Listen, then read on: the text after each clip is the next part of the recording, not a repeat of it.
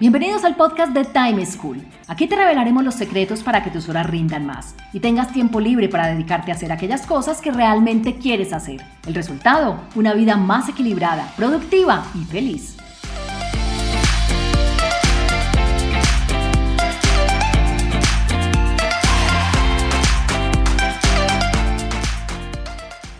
Hola, soy Juan Pablo Lema, un inquieto por la productividad y un estudioso del manejo del tiempo. Bienvenidos a un nuevo capítulo del podcast de Time School, la plataforma de conocimiento para aumentar la productividad y aprovechar mejor el tiempo. En nuestro episodio de hoy hablaremos sobre cómo calcular el tiempo que nos toma desplazarnos de un lugar a otro, para así llegar oportunamente a nuestros compromisos y no perder tan poco tiempo por llegar de manera muy anticipada. Escuchemos lo que le pasa a Milena, quien en Medellín tiene dificultades con el cálculo del tiempo que requiere para desplazarse. Mi nombre es Ana Milena, vivo en Medellín y mi principal problema con el tiempo es que muchas veces no sé calcular bien el tiempo que me va a tomar desplazarme de un lugar a otro dependiendo de los tacos o de la cantidad de carros y puedo llegar tarde.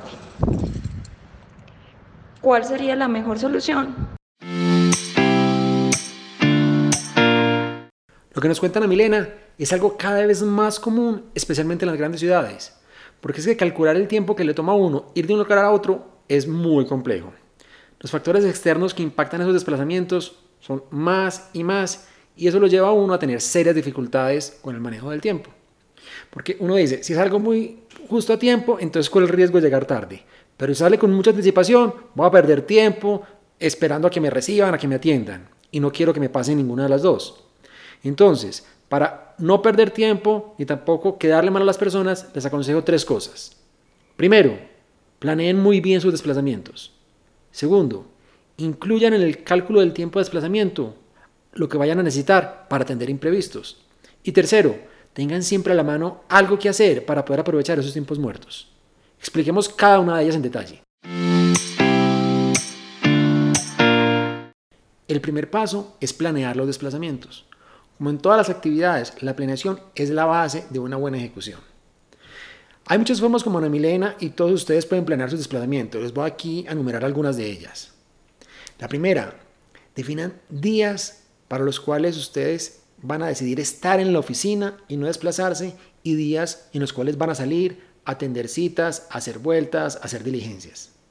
Definir días para cada una de las actividades, optimizando el lugar es la mejor forma para optimizar los desplazamientos. Además les va a permitir enfocarse que el día que estén en la oficina van a estar únicamente en actividades que requieren estar ahí, mientras que los días que estén por fuera van a estar pensando en ese tipo de actividades diferentes. La segunda opción es minimizar los desplazamientos. ¿Cómo? Haciendo que las actividades no sean en otros lugares, sino que se le puedan hacer remotamente. Esa es una de las grandes cosas, de las ventajas que nos dejó el confinamiento, y es entender que ya muchas cosas se pueden hacer virtuales, que no todo requiere la presencialidad.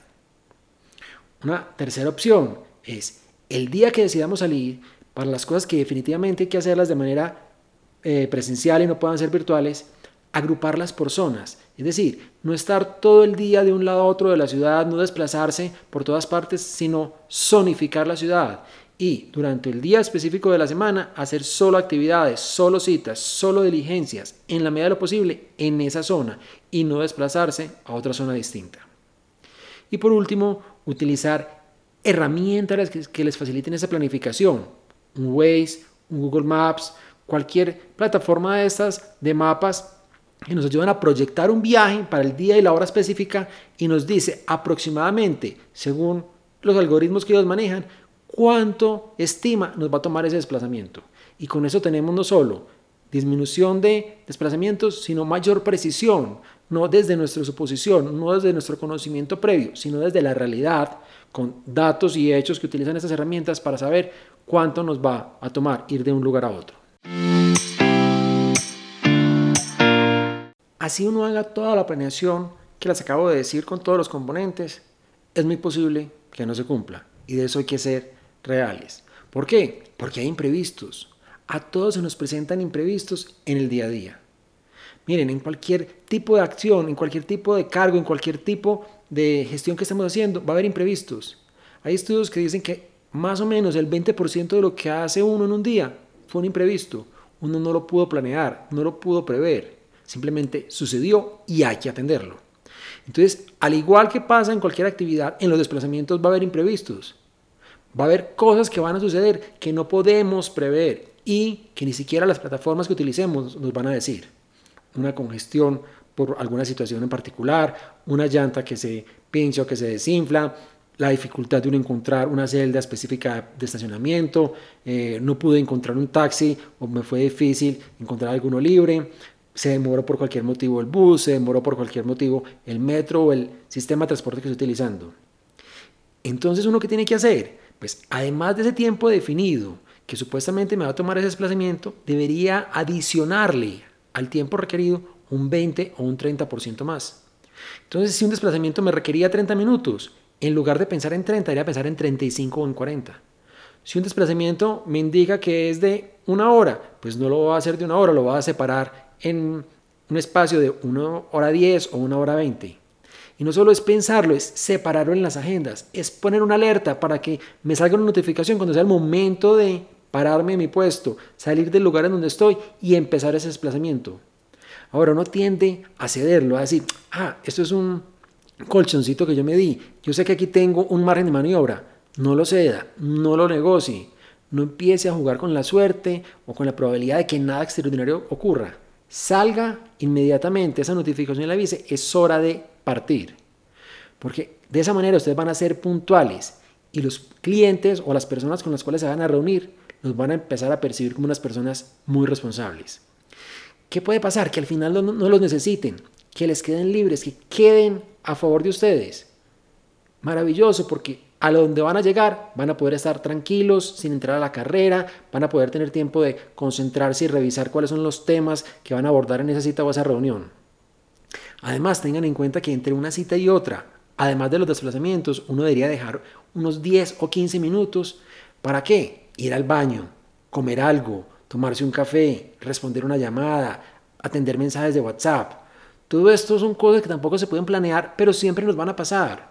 Entonces no juguemos con llenar la agenda completamente sin dejar espacios para desplazamientos suficientes con los imprevistos que puedan tener, pero además para poder realizar este tipo de actividades que hay que hacer, bien sea antes de salir de un lugar o al llegar al otro antes de atender la cita, pero hay que hacerlo. En lugar de estar en una reunión o una cita atendiendo llamadas o pidiendo permiso para atender el WhatsApp.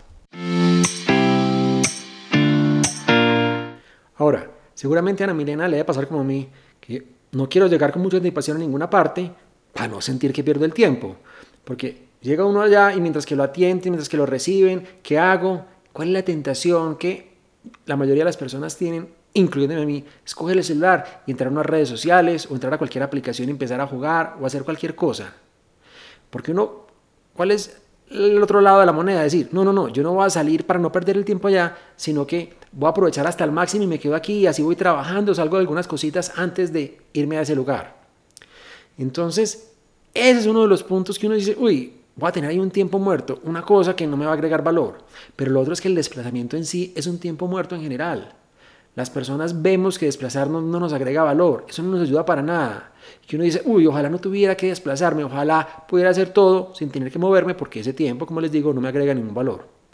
Entonces lo mejor para uno aprovechar tanto el tiempo durante el desplazamiento como los tiempos de espera que vamos a tener por salir con más anticipación, por planear nuestros imprevistos en estos desplazamientos, es tener algo útil que hacer para aprovechar el tiempo, bien sea mientras que esperamos o mientras que nos desplazamos. Las opciones son muchísimas.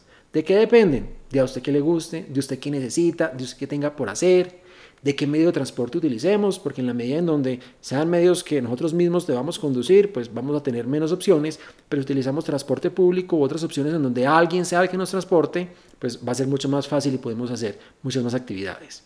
Por ejemplo, tener a la mano un libro para leer, tener un artículo que nos interese o algo que debamos estudiar, responder emails, realizar llamadas que tengamos pendientes, bien sea personales o laborales, escuchar un podcast como este. Son momentos donde uno puede aprender, conocer, saber, sin tener que haber sacado específicamente o programado un espacio para hacerlo.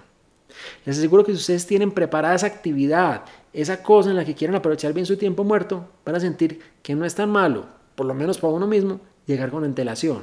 Y que no solo gana la otra persona al yo ser puntual con él, sino que gano yo en reputación y en aprovechar mejor mi tiempo.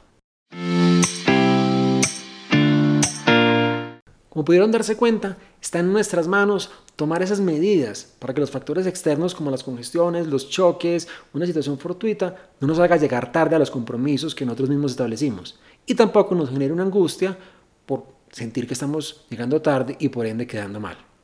Entonces los invito a, primero, planear de manera integral sus desplazamientos. Segundo, incluir en el cálculo de esos desplazamientos tiempos suficientes para un margen en donde puedan atender imprevistos que se den. Y tercero, tener siempre a la mano planeado algo en lo que van a aprovechar esos tiempos muertos si se les llegan a presentar.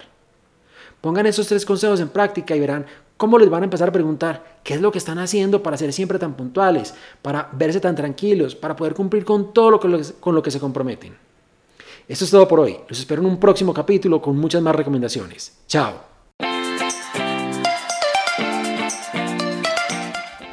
Encontrémonos en un próximo capítulo con una nueva situación y más recomendaciones para que seas más productivo y feliz.